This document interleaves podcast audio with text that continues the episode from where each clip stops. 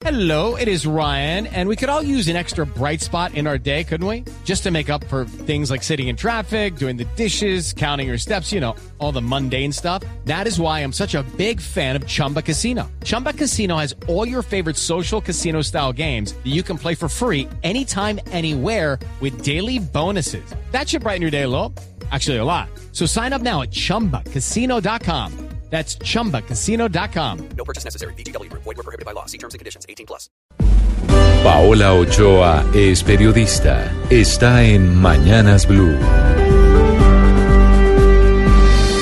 6 de la mañana, 23 minutos, día lleno de noticias económicas. De un lado, hoy es un día clave para la reforma tributaria que será votada de manera conjunta en las plenarias de Senado y Cámara, luego de que ayer hubiera quedado relegada y embolatada para último momento, pues solo se alcanzó a evacuar una parte del carrusel de más de 60 impedimentos, mientras que de manera paralela sigue creciendo la pelea entre, entre gremios y académicos por todo el tema de los regalos y las gabelas a las grandes empresas en la reforma tributaria. Regalos que, según una carta enviada al Congreso por más de 40 expertos economistas y académicos, suman más de 9 billones de pesos, lo que borra de un plumazo los 7 billones de pesos que se esperan recoger con la ley de financiamiento, con lo cual el collar va a salir mucho más caro que el perro, pues le abre un boquete a las finanzas públicas mucho más grande que el que se tapa con este proyecto. Y por eso, este grupo de 40 expertos está poniendo los reflectores sobre las gabelas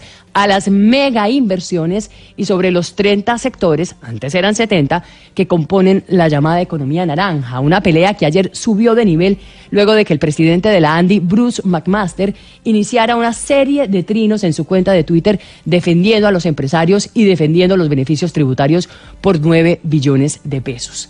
Precisamente a raíz de todas estas peleas y a raíz de todo el extenso, interminable y desgastante debate alrededor de la ley de financiamiento, así como también de la enorme incertidumbre económica para el próximo año, es que la confianza de los consumidores colombianos se ha ido erosionando al punto que se desplomó, se derrumbó un 18% en el mes de noviembre, según reveló en las últimas horas Fede Desarrollo, un guarapazo que demuestra que los hogares la empiezan a ver peluda para el próximo año cortesía de la alineación de varios astros. Reforma tributaria, aumento del desempleo, carestía, dólar caro y desempeño flojo de la economía. Y como si fuera poco, comienzan a oírse ruidos de una posible reducción en la calificación de la deuda soberana, como el más reciente artículo de Bloomberg, que citando analistas en Nueva York, dice que Colombia se enfrenta a una posible rebaja en la calificación de la deuda externa dentro de los dos próximos años. Todo gracias al descuadre que va a dejar la ley de financiamiento o más bien la ley de desfinanciamiento.